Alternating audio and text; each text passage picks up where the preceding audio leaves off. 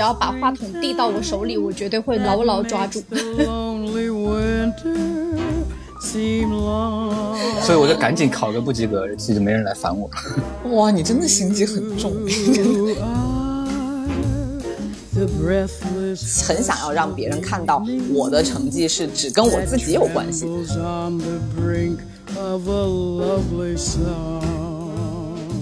Hello，大家好，欢迎来到浪费时间，我是糖糖啊。今天一起聊天的依然是竹子和太浪。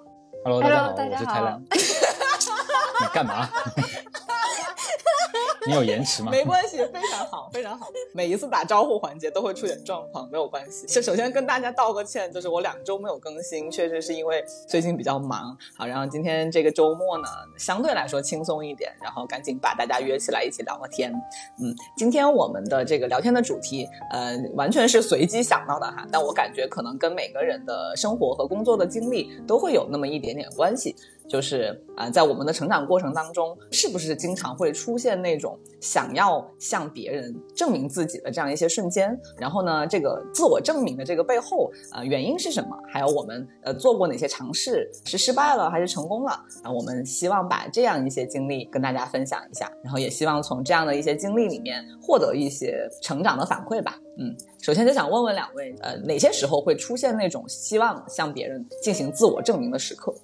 我有两段经历是我直到现在都记忆犹新的。第一段的话是小学的时候，是想要得到老师的关注，就是为了证明自己跳舞能力强，踢腿踢得比谁都高，然后就很使劲，然后一使劲把自己掀翻在地，然后水泥地上。然后我当时就觉得，哇塞，我真的好蠢！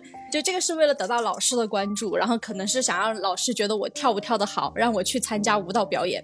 然后呢，中学有一次是为了得到一个帅哥的 关注，然后就是在跟他同场竞技打排球，然后他要是我那一队的，我就想说，我一定要让他看到我发了一个很漂亮的飘飘球，然后没想到一使劲儿就转了个圈儿，然后把自己脚崴了，然后这个就是为了得到帅哥的关注，得不偿失的一个事儿。就相对来说，它是一个纯粹想引起注意的这样一个层面。是，但每一次都都会失败，所以说我会觉得有一种证明自己的魔咒，然后 就每一次都会失败，然后我就会觉得啊，我我可能下一次的时候就要稍微的注意一点，所以说到后期我就要稍微好一些些，在在这方面。但我有个问题，就是不管是舞蹈还是排球，这两个东西本来是你擅长的嘛，还是你的水平其实在当时也就是一般般？舞蹈是擅长的，但是排球不是。哦，哎，我不知道你会跳舞，哎，下次可以。哎呀，哎呀，民族舞还是可以的。那个时候打鼓舞啊，就是泼泼水啥的，泼泼水，泼泼水不需要什么技巧吧？泼的很有美感，是不是？对对对对对对对。哦，本来是实力也在，所以只是想要更突出，所以啊，出现了这样一些行为。但是其实我我我现在反推回去哈，我觉得当时我在我们。班级的话，比如说有可能有十个女生跳舞跳得好，我可能真的就只能是后面五到十名那种，绝对不是前面的。但是我就是想要让老师觉得我是也能行，是好胜心吧？这个好胜心跟自我证明在这一块应该是划等号的。对，所以说就反倒弄巧成拙成拙了嘛。嗯，比如说像工作里面啊，包括现在的一些社交里面。你还会出现这种，就是很希望别人看到自己的实力，或者是我其实是比其他的同行要更强的这样的一些欲望在。嗯，其实现在工作上要好很多，基本上都没有这样子的情况，是吗？那那个好胜心就完全不在了。但是就别人只要把话筒递到我手里，我绝对会牢牢牢抓住 啊，不再主动的去伸手去抢那个话筒。对对，明白明白。那太浪呢？你呢？你会有这样的心态吗？我感觉好像没有那么明显的呀。我确实那种非常急迫的想要证明自己的时刻特别少，因为我一直都是那种，就像竹子说的，他至少他有这个技能，可能离前几名有差距，但是他想要跻身到前几名的那个行列里去。但我常年都是在本来就在倒数，我也不会想要去前几名，摆烂，你知道吗？哦，心心态比较佛。你你以前上学的时候成绩不好吗？我不知道，我以为一直都还可以的那种，就还挺好的。哎，你看吧，什么呀？听上去很矛盾。好烦啊你！不是就是你知道有些人的成绩好是因为卷面只有一百分，而我比如我能考个八九十分，是因为我只能考到八九十分，所以我没有必要去跟那些能考爆表的人争啊，你知道吗？就是天才和努力的普通人的区别。对，就是我觉得只要做好自己的那个部分就比较好了。可以这么去看待这个事儿吗？就是相对来说，你在自我证明的这件事情上，一定是你有一定的实力的情况下才会去做这样的证明。如果是你觉得已经没有啥意义的那种，其实就没有这个想法。对，就就像我说的，就就比如说你到五名的时候，有可能想说，哎，要不要再够一够第三名、第二名、第二、啊第一名，就那种。那你有去想过背后的原因是什么吗？就比如说跟小时候的家庭教育，还是说你周围的环境使然？家庭教育真的是太太明显了。我妈以前就说呀，你一定要是前三名，咦，不是又怎么办呢？不是的话，就是每一次开完家长会议，脸色就会不好啊。我不是跟你讲吗？我以前考试一定要考一百分啊，考不到一百分的话就，就会打多少下来补齐一百分。这个教育我觉得有点儿让让人走向那种特别偏激的地步了。嗯对，还好我现在还比较正常哈。但其实我觉得中国父母的教育多多少少都有点这种。对，但那其实我想举个，因为我我正好跟竹子完全是相反的，就像我刚刚说的，我的成绩一直都是属于不上不下的那种水平嘛。就举小学嘛，因为小学离大家远一点，不会太觉得我很凡尔赛。就小学的时候，我的成绩其实一直就很普通啊，我也没有很认真在那种考试分数上，所以我父母对我一直也没有什么那种期待。最后小学升初中的时候，我莫名其妙就考了班上就大概前前三这样，年年级大概哦前十这样，然后就保送了一个中学嘛。嗯，父母他们觉得我完全就相当于是中彩票那种意外之喜，但其实我自己知道这就是我正常的水平，只不过平时那种考试没有刻意的去争，或者说考试是可能 差个一分差很多人。不是，所以我专门举的小学的例子嘛，因为小学那个分大家都很接近嘛，就差个一分、零点五分就会差很多名，所以我就不会那种很刻意的说这个卷子我一定要做的很认真、很仔细，每次都因为真的会有这种同学，每次考试翻来覆去的检查，一定保证他每次考试都都在一个很高的分数上。我就是比较随意的那种，所以到小升初考试的时候，我我父母才会觉得，诶，原来你成绩还挺好的，他们之前都不知道。这是一种策略。早知道我们也不要那么努力了，妈的，都考八十几。对对对，不是我们那么努力，是因为有有人要打我们呢。等一下，不，你你要你要像我这样，你要像我这样，我当我跟你讲，我真的是一种策略。我小时候可能没有觉得我很刻意，但我确实这么做了。就是比如小时候不是有那个奥数比赛嘛，对吧？对，我当时就特别傻，那个奥数比赛就刚进去的时候，大家都还不太会学的时候，就有点难嘛。但是我相对来说刚开始有一点热情，所以学的比较认真。第一次考试就考特好，就考了个第一、第二那种。就这一次是我觉得我最错的一次，相当于我一下子把我爸的期待给拉高了，他觉得我很厉害。所以他从那之后就像你妈一样，每次都会盯着我这个奥数的成绩怎么样。当时是想这个事情不行，不能这样。我第二次马上考了个不及格。你是故意的是吗？对对对，我就把他哦这个期待拉回来之后。那你心机好重哦。我也觉得 就是当时我是当时很朴素的一个想法，就是我肯定不可能每次都考这么高，因为第一次考试肯定是相对最简单的，而且大家很多人刚开始学没进入状态。我比较认真，所以考好了，但我不代表我以后会一直保持这个状态，甚至他越学越难，可能就到我一些不懂的东西了。所以我是给自己找个退路，我没有想到那么多。啊哎，我们怎么就没有想到这一层呢？我觉得我们还是，但他这个方法我觉得挺好的，就是我们就是因为一开始还没摸到火门，然后就觉得哎自己可以，然后我就按实际的那个实力去考了。但是就像他刚说的，你把调起高了之后，你就下不来。所以你就会一直变成别人家的孩子，然后你就被架上去了，然后你可能就对吧？你就会一直，不管是为了自己也好，还是为了父母的面子也好，你就有一个弦绷在那里，就你不能掉下来，你一掉下来，你就会承担很严重的后果，但是已经回不去了，你因为你已经被架起来了，对，嗯，对，当时还会有那种，就是身边的同学看你突然就考很好或者怎么样，他们就会非常想要来跟你竞争。就会故意来跟你问你题呀、或者非要下课的时候来找你一起 看书啊。但你并不想加入这个战场。对我当时只想出去踢球，所以我就赶紧考个不及格，其实没人来烦我。哇，你真的心机很重，我也觉得，但是可以理解，因为觉得太浪可能小时候，包括现在，他可能都不是那种说我一定要在人群里面被大家看到我是最好的那一个，因为我自己知道我的实力是怎样就可以。对但是你们怎么看待我，好像对我来说没有那么重要，因为反而有的时候它会变成一种压力和负担。对，这可能是我的一种生存策略。但是我好像，我隐隐约约记得，我好像曾经有一次被人看穿了，然后那个人说我这个，觉得特羞愧。他说你这个人有点假，你就是在扮猪吃老虎。我我已经有点忘了是什么时候有人跟我说这句话。当时我想，我靠，不太好意思了，反正有点。因为其实这种东西稍微聪明一点的人可能是看得出来的，只是很多人可能不揭穿而已。对，所以其实这样也不好，因为你这个人显得不真诚嘛。就你干事儿总好像不出全力，但有些时候需要你出全力啊。那谁知道你到底能不能出全力？下次有个让你出全力的机会，大家都觉得你好像不行，你就不会被选上了。所以也不要像我这样，我是一个偷懒的做法。不过我觉得我跟竹子可能可以代表。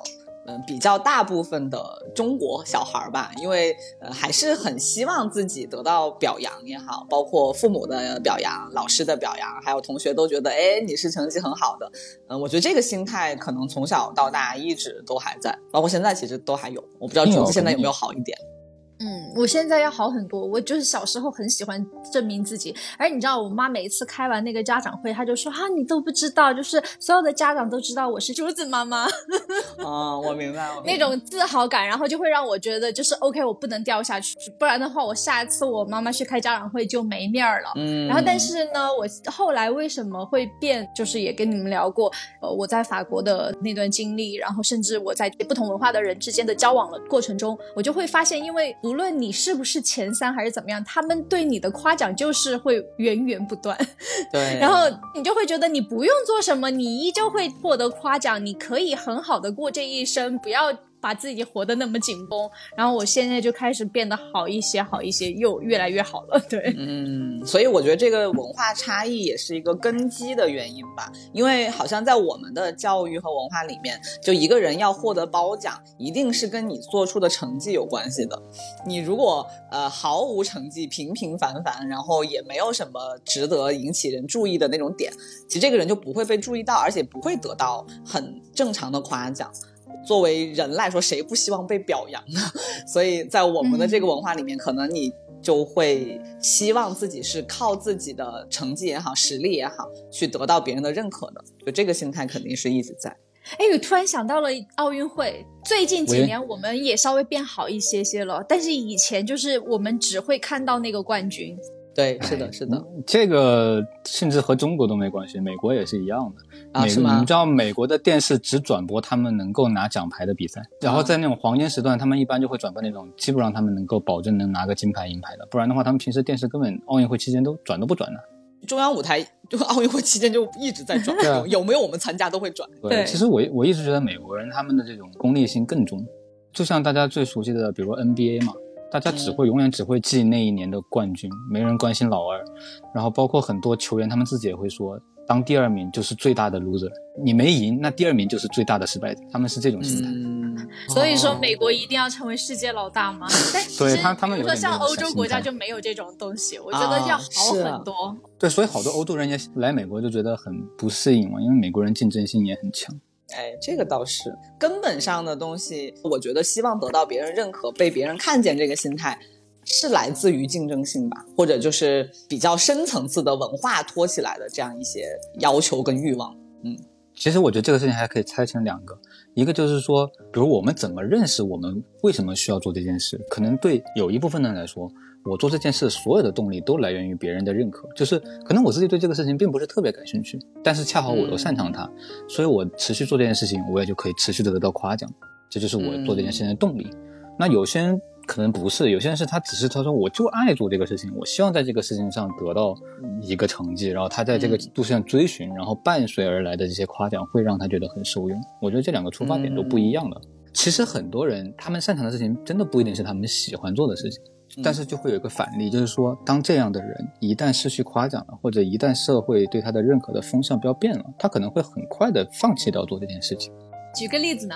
大家心里应该都有些模糊的例子吧？因为我只是刚刚抽象的总结了一下。我我有一个比较具体的例子，就拿那种做短视频，就是短平快的这种。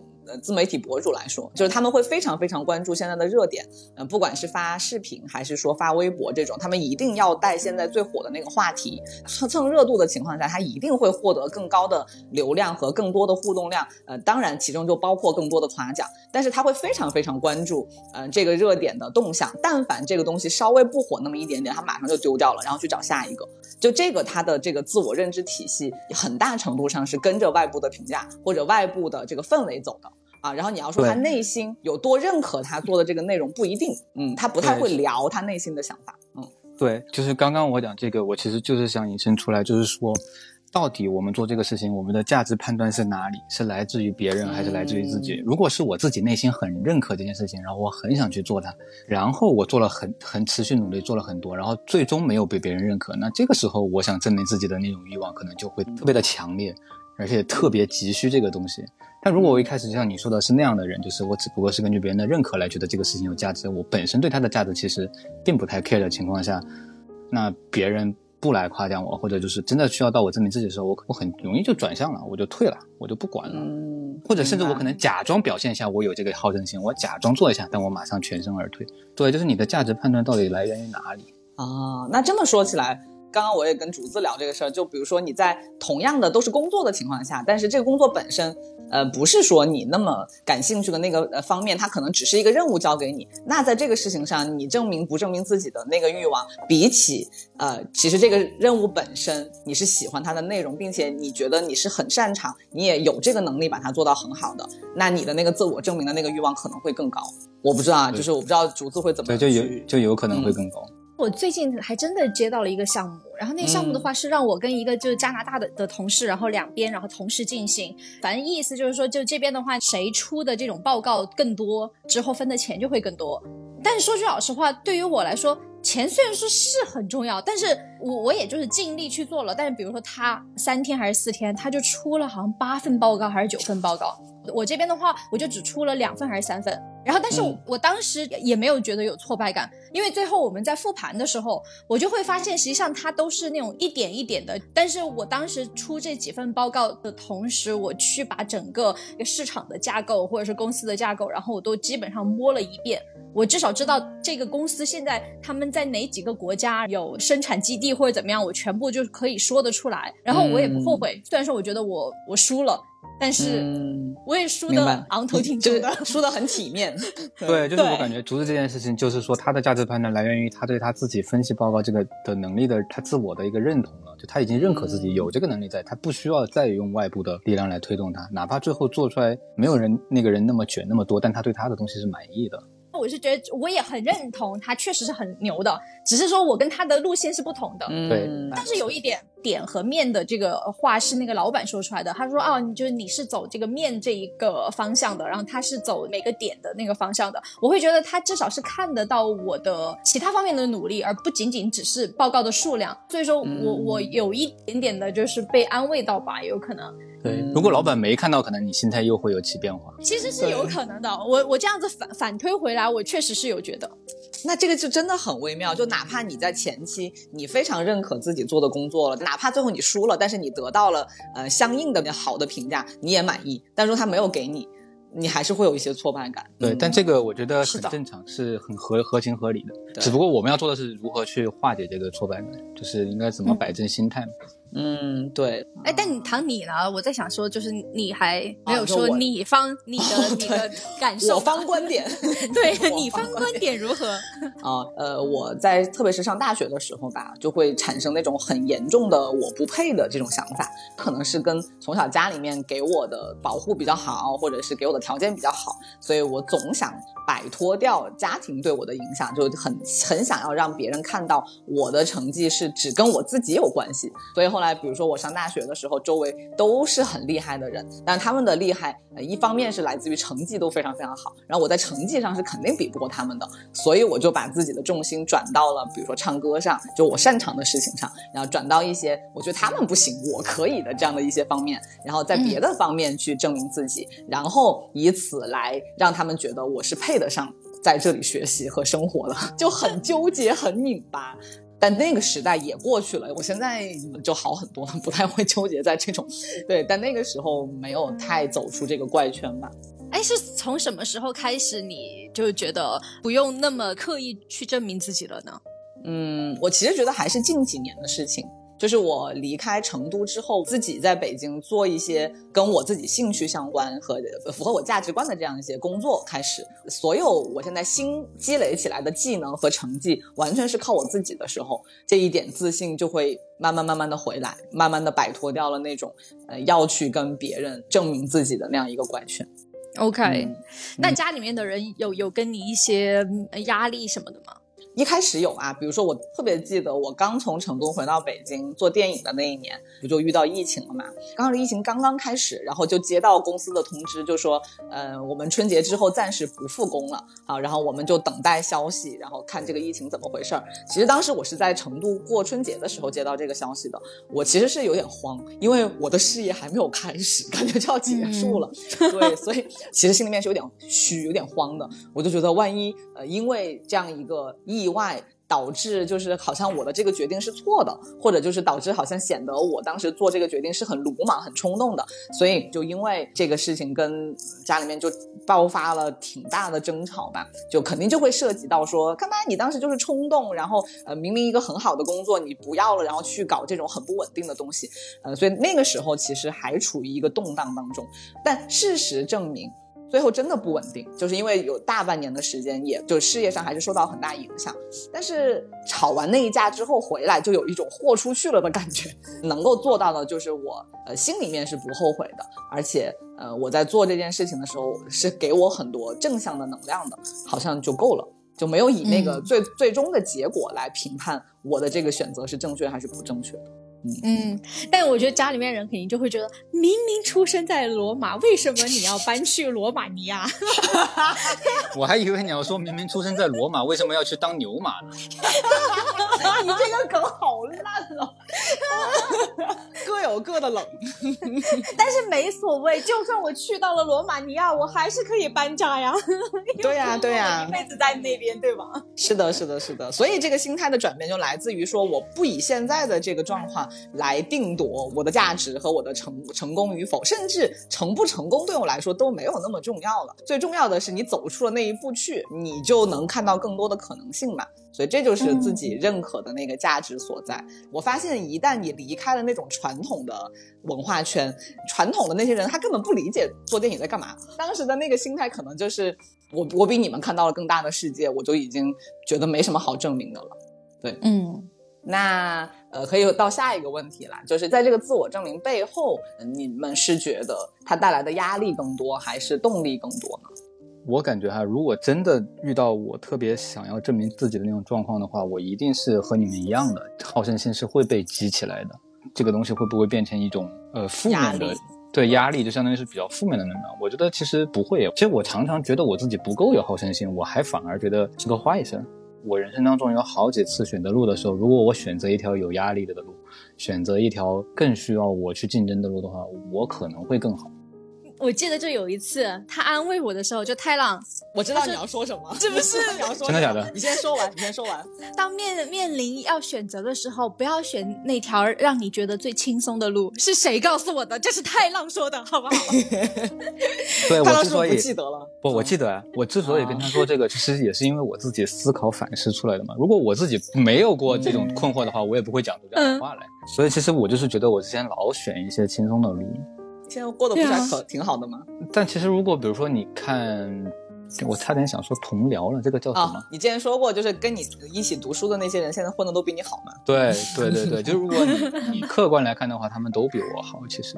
所以你说我心里会不会有不平衡？当然，我不对他们本人是没有什么不平衡的感觉，我只是对我的境遇，我觉得其实我能够获得那样的境遇，不是没条件或者没机会的，是我自己错过了那个窗口。这个时候会有点遗憾，所以我希望有些时候那种竞争好胜心的压力能够推动我去做一些事情。明白，那竹子呢？我会觉得急于证明自己是不太健康的，但是证明自己是好的，是一个动力。因为急于证明自己的话，你一急，你就会容易动作变形，你你就有可能会崴脚。你太厉害了，你是罗马尼亚的哲学家吗？嗯，你准备好了，你充满 power 的证明自己，我觉得是不一样的。那种东西的话，你是有一股拼劲在的，但是你急于证明自己，是你自己还没有准备好，然后你就会出糗。对，出糗是一方面，还有一个可能就是你做这个事情的态度，对，对，就可能目目的不纯啊，或者甚至你取巧，或者用一些甚至比较，我们都不想说肮脏了，就是一些不太好的手段去接近那个功利吧。对对对对对对对对。你在特别急于表现自己的当下，你对于周围人的那个反馈的认知是稍微会有点失调的。因为当你自己上头的时候，你说哇老子就是很厉害，然后开始滔滔不绝的时候，你以为大家没有当场怼你或者反驳你，你以为别人就是认可你，其实也没有。你在一个很松弛的状态下去合理的展现你的能力，这个我觉得是很好。但是用力过度就会有一点走心。所以说，大家都不要崴脚啊！在有帅哥的场上，这个没有办法。我觉得我在面对帅哥的时候，可能会左手左脚，同手同脚是吗？对，同手同脚。哎，真的会，就是感情上的自我证明。竹子呢？竹子在你之前的恋爱里面，你会有那种想要向男朋友证明，就是我就比别人更好，或者我作为你的女朋友，我就是更值得的那种心态吗？我跟他就是恋爱的时候，基本上没有什么这种情况。我反倒是在跟他暧昧的时候，我会很想要在他面前晃悠，会经常的想让他看到我。啊，这个很正常啦，就是大家应该都会这样吧。但是你会因为这种晃悠然后出丑吗？就放学，然后有可能他比我早放学，然后我就会带着我朋友说：“哎呀，我们走快一点啊，走快一点啊。”然后后来我朋友就说：“哈，你走快一点就是为了见到他，是不是？” 我说：“ 对。”就那种就带着他飞奔，然后飞奔到前面了之后，然后就假装我走到了前面。哎，你好，我也在这里。我也在这里。哦，那你这个其实是算是引起他注意嘛？那你有没有那种说关系更近一点之后，你就为了展现你某一方面的才能，在他面前刻意的要展露啊，比如你舞蹈才华，或者是你的什么表达这方面的证明有没有？这方面的还好哎，因为比如说我会唱歌，但他会弹吉他呀，哦，就也证明不了什么，证明不了什么，然后最后两个人一起合作呀，就那就挺好的呀，对对对，还挺好的。他到现在在在恋爱中，你还会有这种心态吗？会弄巧成拙耶，因为之前跟他去就是有这种 接接机的地方，然后跟他玩对战的游戏嘛。结果我太强了，他一次都没赢，然后生气生气了。你的心机这个时候跑去哪里了呢？对啊，拿上摇杆，我就是个战士。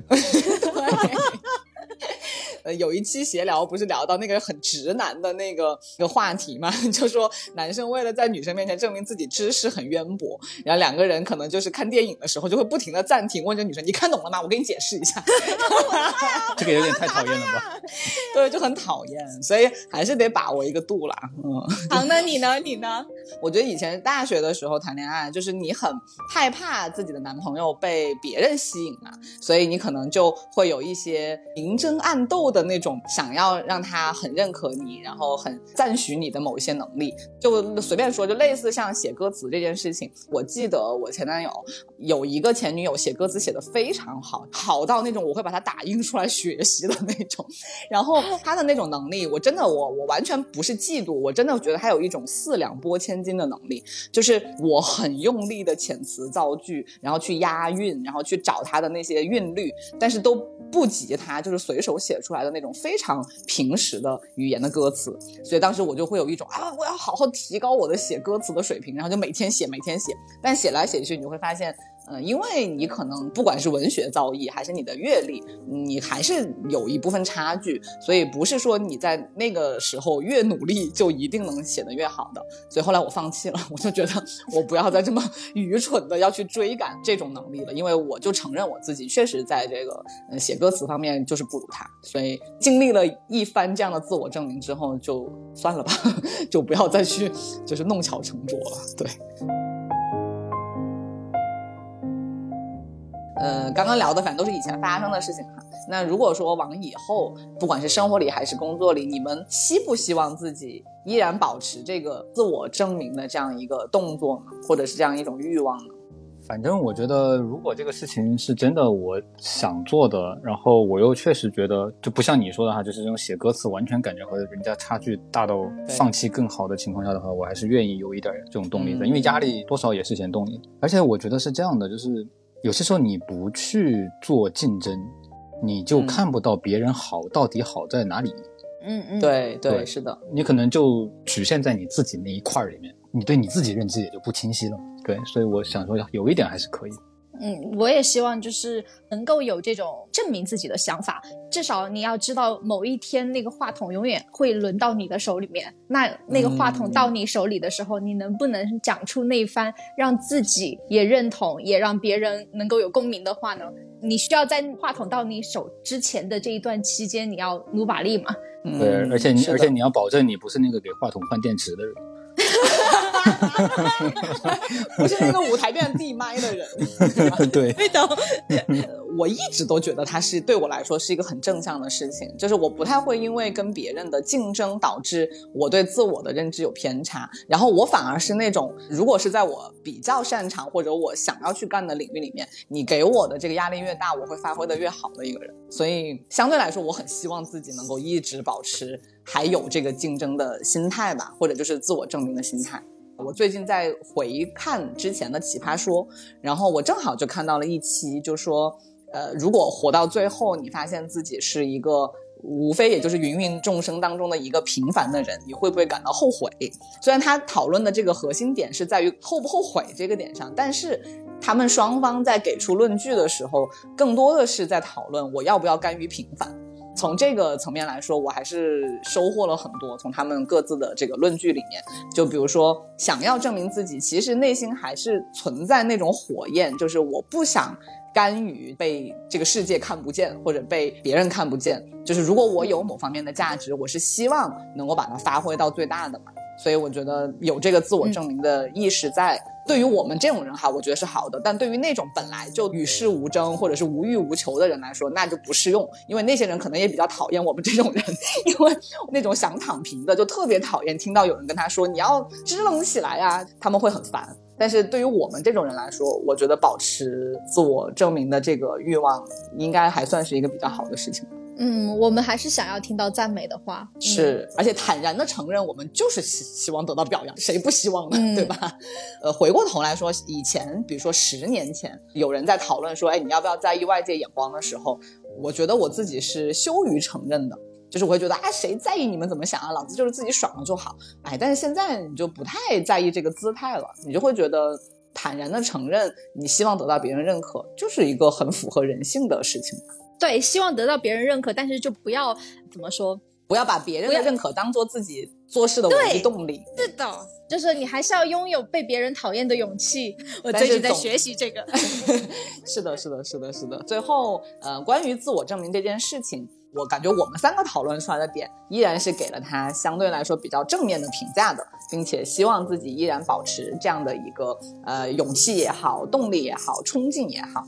啊，毕竟有这样一个动力能够推动我们去做更多自己想做的事情，那它就不是一个只有压力没有动力的这样一个事情。嗯，你们还有什么想要补充的吗？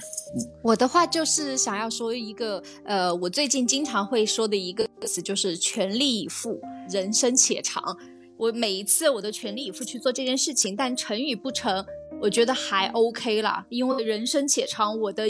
人生不会因为这一个项目成与不成就会被下定义，所以说全力以赴，人生且长，就这样。可 以可以，同上 同上。今天讨论这个话题，其实完全是呃，希望告诉那些就是跟我们类似的人，就是不要觉得想要自我证明是一件坏的事情。因为好像我昨天收到一条呃微博的评论，他就说他自己好像心态不是特别好啊，他就觉得他好像特别特别在意别人的评价。然后我就觉得没有关系嘛，你在意就在意嘛，就如果你在意他。嗯，但是你把它化为了一个动力，嗯，但是同时不要把别人的评价当做是唯一的动力，那我觉得这件事情就无可厚非，并且是很正常的，就不用去 care 自己身上有这个特质，因为它不是一个缺点。就是我最后的想要说的话。看到没有了吗？你就是加一就没有了，对吧？没有，我我觉得哲学大师总结的太好了，我不想毁了他这个 罗马家哲学大师。对，洒水洒水。好，那希望大家能够自我和解，然后勇敢的接受自己以为是缺点，但其实不是缺点的那一部分。这就是我们今天的浪费时间哈，希望大家听得开心。谢谢大家，拜拜，拜拜拜